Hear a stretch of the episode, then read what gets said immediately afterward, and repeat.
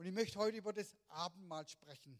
Was ist der Sinn und der Zweck und die Bedeutung des Abendmahls? Wir haben neulich auch so in der Gemeindeleitung darüber gesprochen und haben gesagt, wir wollen das auch wieder thematisieren, weil wir wollen auch, wenn wir das Abendmahl miteinander feiern, dass wir es wirklich in dem Bewusstsein tun, um was es wirklich geht. Das ist nicht nur so, ja, das ist halt am vierten Sonntag im Monat in der Regel auf dem Programm und findet im Gottesdienst statt und das machen wir halt, sondern dass wir wissen, was wir tun. Vor allem, wenn du vielleicht neu in der Gemeinde dabei bist, wenn du vielleicht dich manchmal fragst, ja, Abendmahl, was bedeutet das eigentlich? Kann ich denn da teilnehmen? Darf ich das? Dürfen das nur die Gemeindeglieder, wie auch immer? Ähm, vielleicht bist du dir da unsicher, dass du weißt, worum es geht und dass du selber dann auch wissen kannst, ist es, bin ich ein Kind Gottes, bin, gehöre ich zu Jesus, will ich das, habe ich das verstanden, um was es geht und kann ich daran teilnehmen? Und deswegen haben wir gesagt, dass wir darüber auch mal predigen. Und ich werde es heute tun, eben im Zusammenhang, dass wir heute auch das Mal miteinander feiern. Und ich wünsche uns allen ein tieferes Verständnis vom Abendmahl, dass wir ein tieferes Verständnis bekommen und dass wir es noch viel bewusster einnehmen und dass wir es noch viel bewusster feiern vielleicht als bisher. Um das Abendmahl zu erklären, möchte ich zunächst ein bisschen ausholen. Und ihr müsst auch ein Stück mitdenken und es gibt auch einige Bibelstellen heute Morgen. Zunächst möchte ich mal damit einsteigen.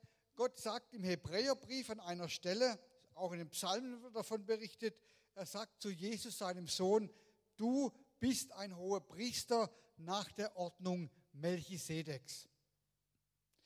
Er sagt, du bist kein Priester nach der levitischen Ordnung.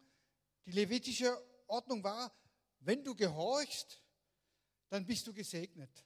Wenn du nicht gehorchst, dann bist du verflucht. Sondern er sagt, du bist ein Priester nach der Ordnung Melchisedeks. Was ist jetzt die Priesterschaft Melchisedeks, mit der Jesus hier verbunden wird? Melchisedek wird an drei Stellen in der Bibel erwähnt.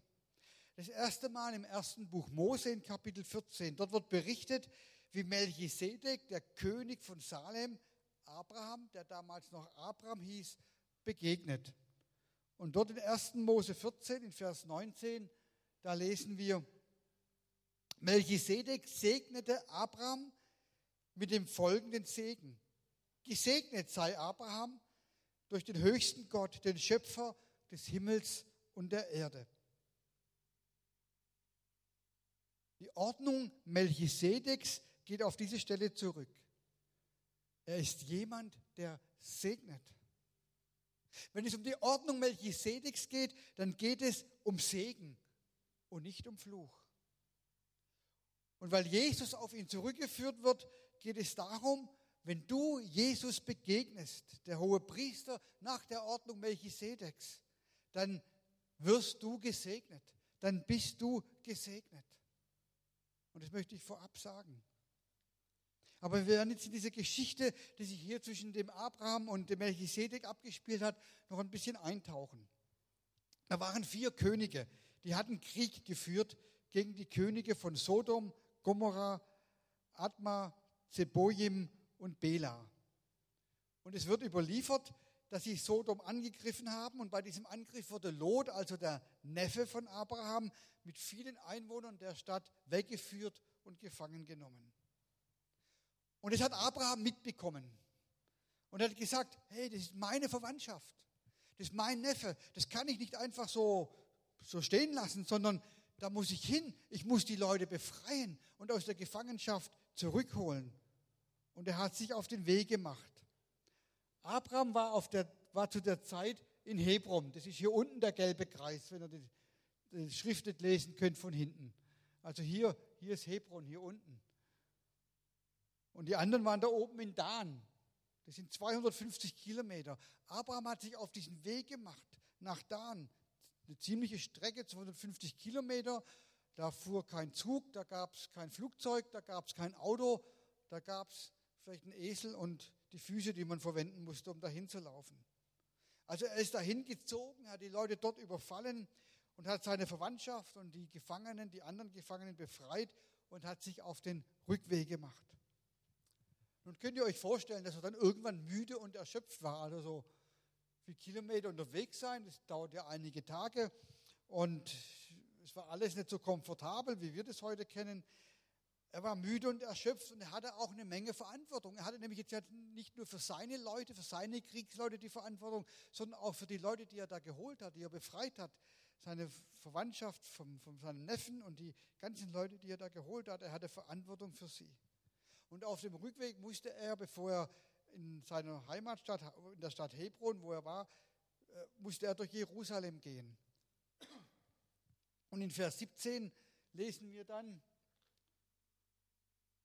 als Abraham von seinem Sieg über Keda Laomer und den mit ihm verbündeten Königen zurückkehrte, zog ihm der König von Sodom in Schavetal, das ist das Königstal, entgegen.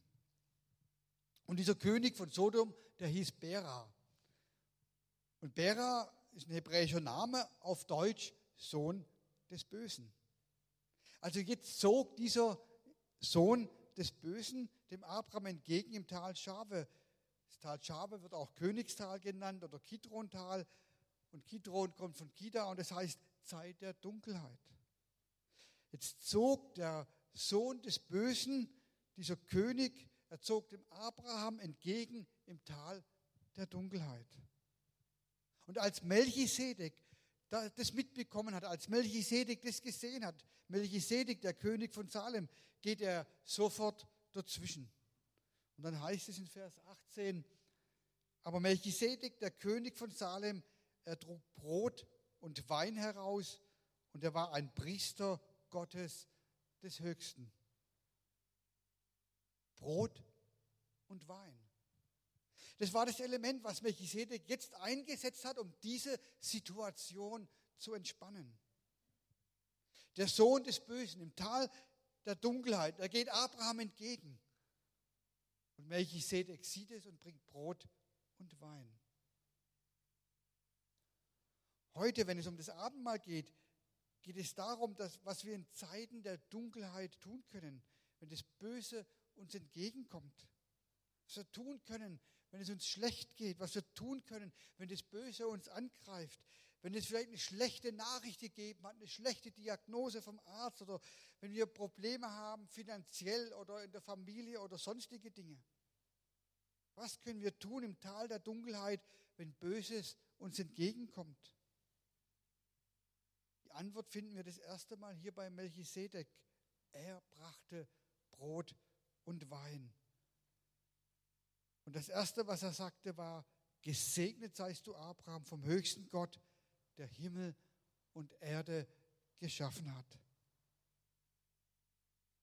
Wenn wir jetzt Jesus, den hohen Priester, nach der, nach der Ordnung Melchisedeks begegnen, werden wir es immer, immer mit Segen zu tun haben.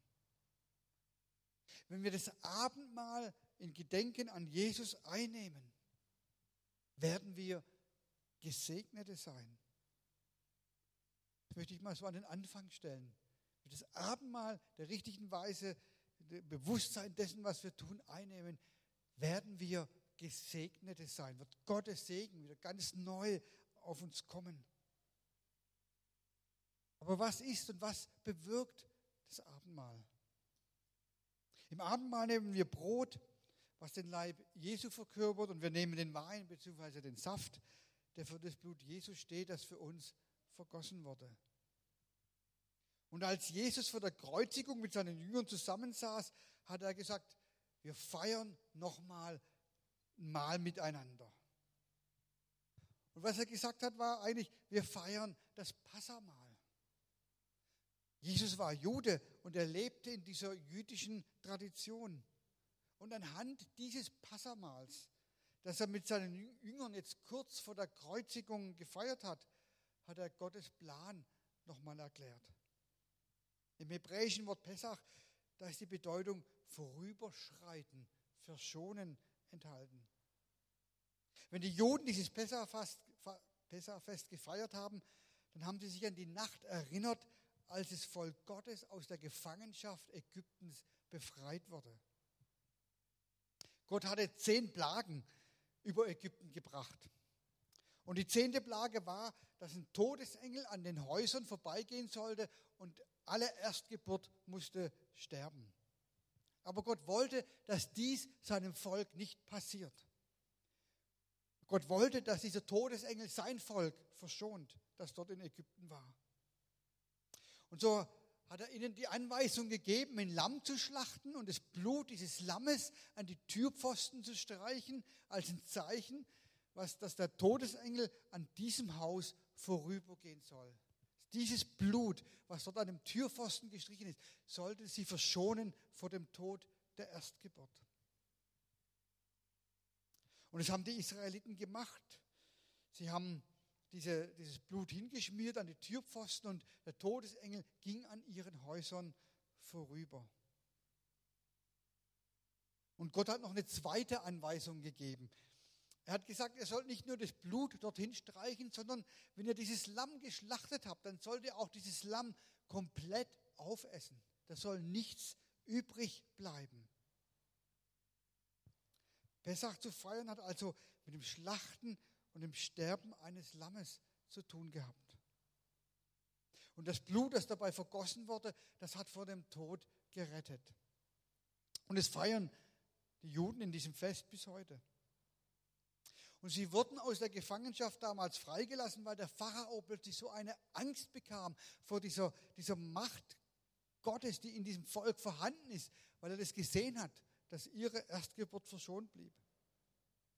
Und das Fleisch, das sie aufessen sollen, diese Anweisung, die hat Gott ganz konkret deshalb auch gegeben, dass sie gestärkt sind. Dass sie, wenn sie sich auf den Weg machen, im Auszug, dass sie gestärkt sind, dass sie Kraft haben für diese lange Wüstenwanderung. Und das müssen wir uns vorstellen. Und es ist immer wieder gut, wenn man sich so auch mal so in, in, in, so in den Gedanken so in diese Dinge hineindenkt und sich vorstellt, wie war denn das damals? Wie, wie, wie hat sich das denn angefühlt? Jetzt müssen wir uns vorstellen, Jesus ruft seine Jünger zusammen und sagt, lasst uns miteinander das Passafest feiern. Und dann nimmt er dieses Brot in seine Hand und er sagt auf einmal, nehmt und esst, das ist mein Leib.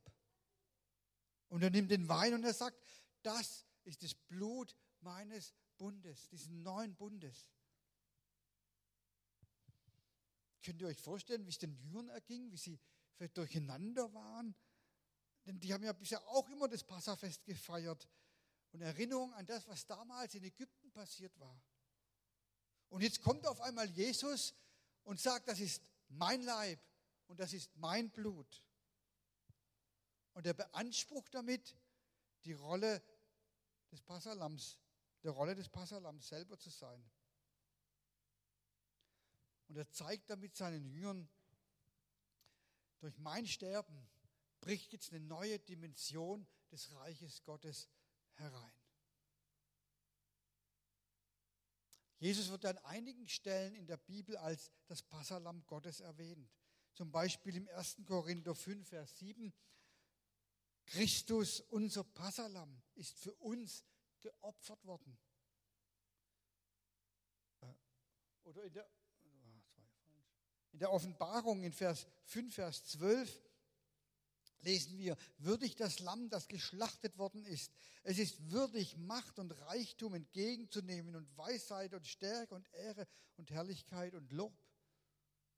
Und gemeint ist Jesus.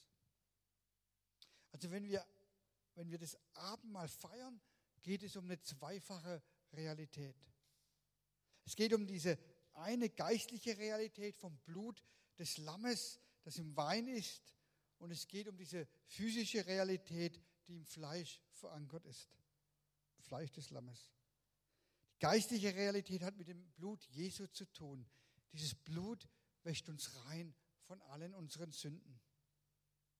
Also wenn wir zum Abendmahl kommen und diesen Wein oder diesen Saft nehmen, dann sagen wir damit, dann bekennen wir damit, wir anerkennen es, dass du, Jesus, für mich, für meine Sünden gestorben bist, dass du meine Sünden weggenommen hast. Ich bekenne es, dass du meine Sünden vergeben hast und mich reingewaschen hast von meiner Schuld. So wie der Todesengel vorbeigezogen ist und keinen Schaden anrichten konnte, so sagen wir und bekennen dass auch ich verschont werde vom Gericht Gottes, weil ich von Gott angenommen und gerecht gesprochen bin durch seine Vergebung. Und dass dieses Gericht Gottes an mir vorbeigeht, weil dieses Blut Jesu mich, mich schützt, mich, mich reinmacht, mich segnet, mir alles gibt, was ich zur Gerechtigkeit brauche. Und wenn wir unsere Sünden Jesus bekennen, dann sind sie wirklich weggewaschen, vergeben, versenkt in die äußersten Tiefen des Meeres. Und Jesus sagt in Matthäus 26, dann als er das Mahl mit seinen Jüngern feiert, er sagt, das ist mein Blut, mit dem der neue Bund zwischen Gott und den Menschen besiegelt wird. Es wird zur Vergebung ihrer Sünden vergossen. Und es ist eine geistliche Realität. So wie es damals real war, so sagt Jesus, ist es jetzt genauso real. Wenn er es mit seinen Jüngern teilt und es mit uns teilt, wenn wir das Abendmahl feiern. Mücke vor meinen Augen dauernd. Und dieses Blut ist auch unser Schutz vor den Angriffen des Bösen, so wie die Israeliten das damals auch erlebt haben. Oft, wenn ich mit Marita gemeinsam bete, stellen wir uns immer wieder ganz bewusst unter den Schutz dieses Blutes Jesu. Wir sprechen das ganz bewusst aus für unser Leben, für unser Hab und Gut. Oder wenn ich in den Urlaub fahre, beten wir meistens, Herr, wir stellen unsere Wohnung, unser Hab und Gut, wir stellen das unter deinen Schutz, den Schutz deines Blutes. Du hältst deine Hand darüber, wenn wir jetzt nicht da sind. Es wird unversehrt sein, wenn wir zurückkommen. Wir machen das immer wieder ganz bewusst. Und das Abendmahl ist ja auch nicht eine Sache, die man nur so einmal im Jahr feiert. Die ersten Christen haben das damals täglich miteinander getan. Sie haben das täglich miteinander gefeiert. Sie haben das in den Häusern täglich zu sich genommen, heißt es in der Apostelgeschichte. Man braucht dazu auch keine Pastoren, die das austeilen, sondern das ist etwas, was wir tun dürfen, was ihr tun dürft als Ehepaare zu Hause. Ich feiere oft mit Marita gemeinsam zu Hause das Abendmahl. Was ihr tun dürft in der Connect-Gruppe, in der Kleingruppe, wenn ihr euch trefft, auch mal ganz bewusst euch Zeit zu nehmen, das Abendmahl miteinander zu feiern. Und es vielleicht auch etwas ausgedehnter zu feiern, als wir dann zum Anschluss des Gottesdienstes, Anschluss der Predigt im Gottesdienst die Zeit haben. Also es geht darum, dass wir es immer wieder ganz konkret im Glauben für uns in Empfang nehmen. Und das Abendmahl hat mit einer physischen Realität zu tun, mit dem Fleisch des Lammes. Und ich bin dann nochmal auch im Zusammenhang jetzt der Vorbereitung auf eine Bibelstelle im Psalm 107, im Psalm 105 gestoßen, die mich völlig erstaunt hat, als ich sie gelesen habe. Also auch wenn ich schon lange Christ bin und viel in der Bibel gelesen habe, manchmal entdeckt man immer wieder was und sagt, Mann, hey, das habe ich noch nie so bewusst wahrgenommen, vielleicht habe ich es auch noch gar nicht gelesen. Psalm 105, Vers 37, da steht, sein Volk aber führte er sicher aus Ägypten heraus, mit Silber und Gold beladen. Ich meine, das ist ja schon mal was, hey, die sind da ausgezogen mit Silber und mit Gold beladen. Wow.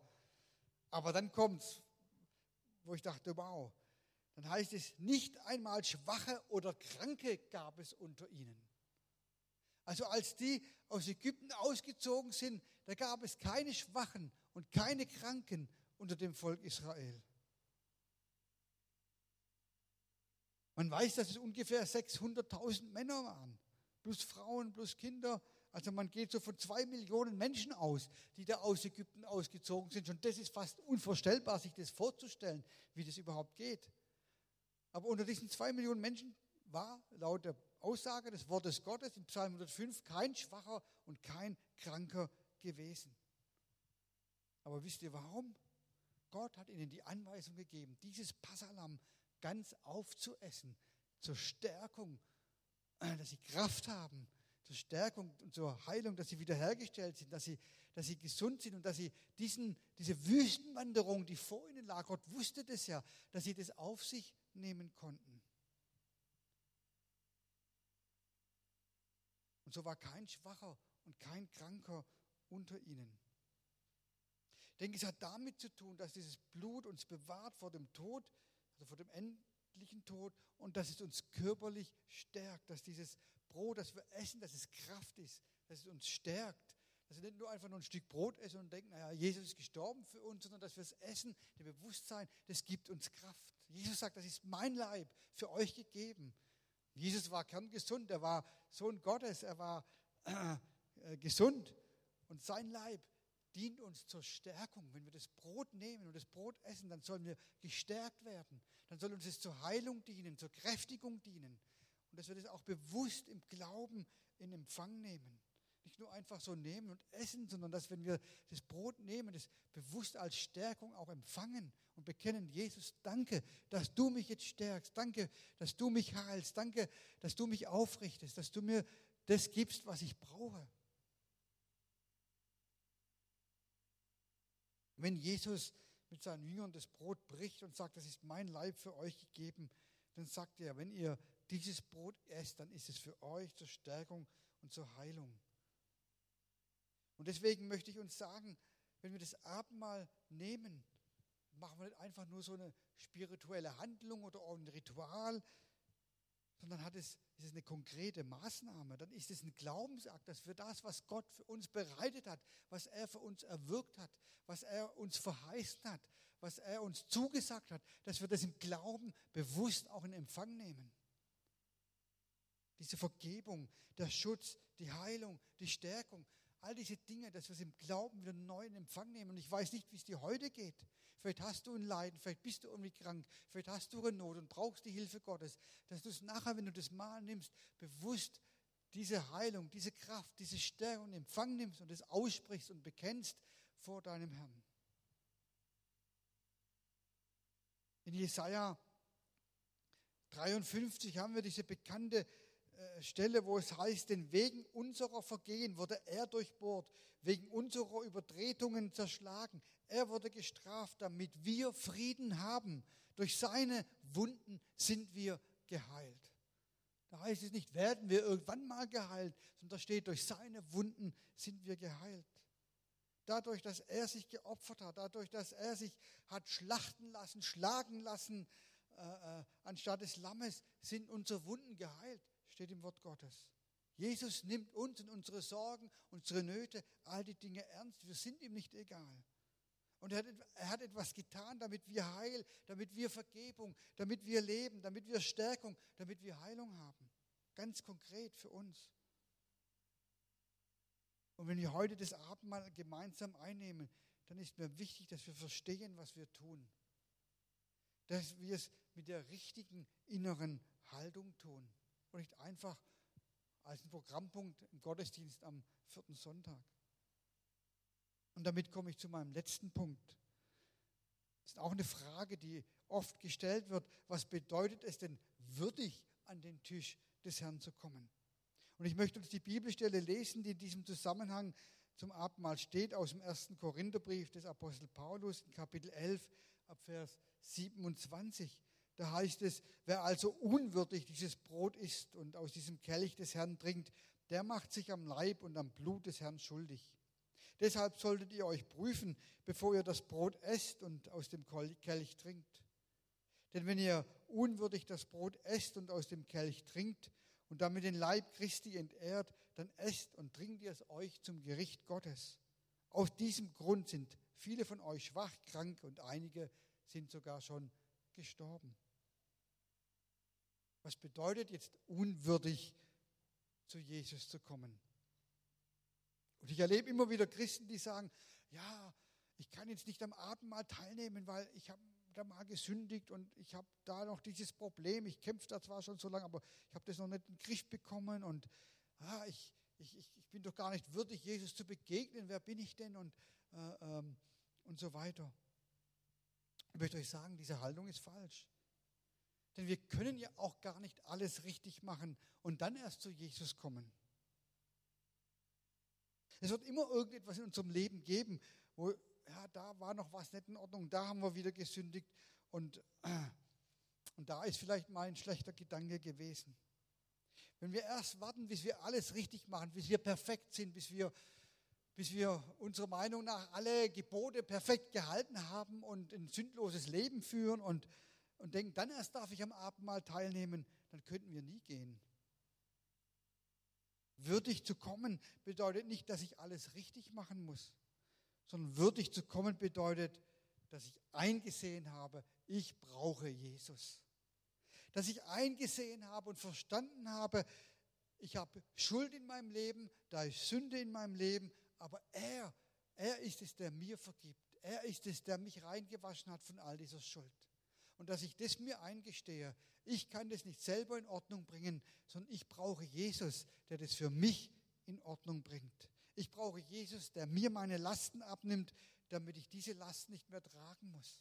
Ich brauche Jesus, der mich befreit von meiner Schuld, damit ich in seiner Freiheit leben kann. Ich kapituliere und ich weiß, ich brauche Jesus, ich bin abhängig von ihm. Das heißt, würdig zu kommen. Würdig zu kommen bedeutet, ich glaube und vertraue, dass es Gott gut mit mir meint. Dass er Macht hat über den Tod und dass er Macht hat über die finsteren Mächte und dass er Sieger ist und dass in seinem Namen auch Macht und Kraft ist, dass er meinen Nöten und meinen Unzulänglichkeiten in meinem Leben begegnen kann und helfen kann. Unwürdig zu kommen würde dagegen bedeuten, dass ich Brot und den Wein so als eine religiöse Zeremonie, Zeremonie einnehme, dass ich keinen wirklichen Glauben habe für das, was ich da eigentlich tue, dass ich komme, es nehme und dann halt wieder gehe. Und Paulus sagt hier, deshalb sind viele krank, weil sie es nicht verstanden haben, was dieses unwürdig zu kommen bedeutet. Also ich komme mit Unglauben und gehe gerade wieder vom Abendmahl, wie ich gekommen bin. Aber würdig zu kommen bedeutet, ich habe verstanden und ich nehme es in Glauben als eine Realität in Empfang, dass das Blut Jesu mich reinwäscht, dass dieses Brot meine Stärke ist, meine Kraft ist und mir zur Ausrüstung ganz konkret dient. Unwürdig zu kommen würde bedeuten, ich komme mit dem stolzen Herzen. Ja, ich nehme Vergebung in Anspruch, aber ich bin nicht bereit, anderen zu vergeben.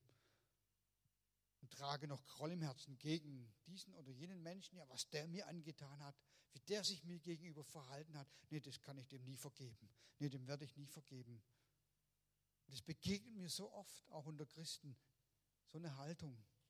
Wisst ihr, es gibt Dinge, die sind wirklich schwer. Und das ist schwer zu vergeben. Aber dann muss ich ja unterwegs sein und sagen, Herr, ich, ich kann das nicht, ich schaffe es noch nicht, aber ich will es, hilf mir und ich suche Hilfe, vielleicht in der Seelsorge, im Gebet mit anderen. Ich bin auf dem Weg dahin. Aber wenn ich von vornherein sage, das, was der mir angetan hat, nee, da kann ich nicht vergeben, dann werde ich bitter und diese Bitterkeit zerstört. Und wenn ich in dieser Haltung, ich will Vergebung empfangen, aber nicht bereit bin zu vergeben, zum Abendmahl gehe, dann ist das ein unwürdiges Nehmen des Abendmahls. Denn Jesus sagt uns ganz klar, was du empfangen hast von mir, das gib anderen weiter. Glaub an mich. Das, was ich für dich getan habe, ist eine Realität und ich gebe dir die Kraft und die Stärke, dann auch anderen zu vergeben und anderen das weiterzugeben, was ich dir gegeben habe. Und so möchte ich dich heute Morgen einladen, wirklich dieses Mal, dieses Abendmahl zu nehmen. Zu glauben, dass heute das Reich Gottes in einer ganz konkreten Weise in deinem Leben erfahrbar und sichtbar wird. Ich möchte das Lobpreisteam bitten, nach vorne zu kommen. In Johannes 6, Vers 51, da sagt Jesus, und das ist ja diese große Brotrede, sagt Jesus, ich bin das lebendige Brot, das vom Himmel gekommen ist. Wer von diesem Brot isst, der wird leben in Ewigkeit. Und das Brot, das ich geben werde, ist mein Fleisch für das Leben der Welt. Er gibt sich hin für das Leben der Welt. In seinem Leben, das er für uns gegeben hat. In dem Brot, was wir nehmen, ist Kraft, ist Stärkung. Und im Johannesevangelium in Kapitel 6 wird viel über dieses Essen von diesem Brot wie wir es zu uns nehmen gesprochen. Und es wird in zwei Dimensionen eigentlich erklärt. In der geistlichen Dimension. Immer wenn da Essen steht, steht auch dieses griechische Wort Estio oder Phago. Und das meint, ich nehme das im Glauben an. Ich esse es, ich nehme es auf als eine Stärkung, als eine, eine geistliche Stärkung. Das ist eine Ewigkeit, eine geistliche Ewigkeitsdimension. Und dann kommt aber auch dieses Wort Drogo für Essen in diesem Abschnitt vor. Und das steht wieder für Kauen und für Beißen. Was ganz Reales. Ich nehme es und kaue es und beiße es. Tu es ganz bewusst essen und schlucken. Das heißt, wir sollen es ganz konkret einnehmen und werden dadurch körperlich gestärkt und heil. Jedes Mal, wenn wir das Abendmahl einnehmen, haben wir Anteil an dem, was sein Leib, was sein Blut für uns bewirkt. Und Abendmahl heißt ja auch Eucharistie, Eucharistiefeier. Und Eucharistie, das ist dieses griechische Wort für danken. In dieser dankbaren Haltung einnehmen. So bewusst dessen, was wir tun, was wir da einnehmen. Und es in der dankbaren Haltung. Gott, ich danke dir, dass du das gestiftet hast. Jesus, danke für das, was du für mich getan hast. Also wenn wir heute das Abendmahl nehmen, dann lass es uns einer, mit Herzen voller Dankbarkeit nehmen und verstehen an dem, an dem, was wir hier teilhaben. Und vielleicht bist du gerade in so einem Tal der Dunkelheit. Und was Böses will dich ergreifen. Aber dann darfst du im Glauben ergreifen, dass Jesus der Sieger über alle Macht der Finsternis ist. Dass Jesus Macht und Kraft hat, auch diese, diese Realitäten in deinem Leben zu verändern. Und darfst erwarten, dass er in seiner Kraft und in seiner Macht kommt und die Situation, die vielleicht die Angst macht, verändert. Der neue Kraft gibt, dem entgegenzutreten, auch im Namen Jesu. Und das zu tun, wozu du Autorität hast, nämlich dem Bösen zu gebieten, zu weichen und den Namen Jesu darüber auszurufen. Und das Wort Gottes sagt uns da, wo wir uns dem Bösen entgegenstellen im Namen Jesu und Jesu Blut darüber bekennen, da muss es weichen, das ist machtlos, weil Jesus der Sieger ist ein für alle Mal. Wenn du nachher dieses Brot empfängst, dann nimm es und mach dir bewusst, wo vielleicht Schwachheiten in deinem Leben sind, wo du angegriffen bist von Krankheit, wo Ängste und Sorgen und Nöte sind und nimm es ganz bewusst und sag, Jesus, danke, dass du mich jetzt stärkst und die Kraft gibst, mit diesen Dingen umzugehen oder über diesen Dingen zu stehen und im Glauben auf dich zu schauen und von dir zu erwarten, dass du eingreifst, dass du handelst und mit neuer Hoffnung und gestärkt vom Tisch dann zu gehen. Ich möchte euch einladen, dass wir aufstehen, wir einsteigen in ein Lied, wir dann vorne den, die Sachen äh, abdecken und habe Beate gebeten, mir zu helfen beim Austeilen, weil noch mal ein paar Dinge zu sagen und dann das Mal in diesem Bewusstsein nehmen. Aber nur wenn du wirklich innerlich dazu bereit bist, vielleicht spürst du, so weit bin ich noch nicht, dann, dann musst du es auch nicht nehmen. Lass dich nicht irgendwie verführen, etwas zu tun, wo du kein inneres Ja dazu hast, sondern fühl dich frei, es zu tun. Und wenn wir dann mit der aus Corona-hygienischen Dingen mit der Zange das Brot geben, dann sehen wir ja, ob du deine Hände öffnest und es empfangen willst. Und dann legen wir es dir in die Hände hinein und du kannst es nehmen, essen und gestärkt werden.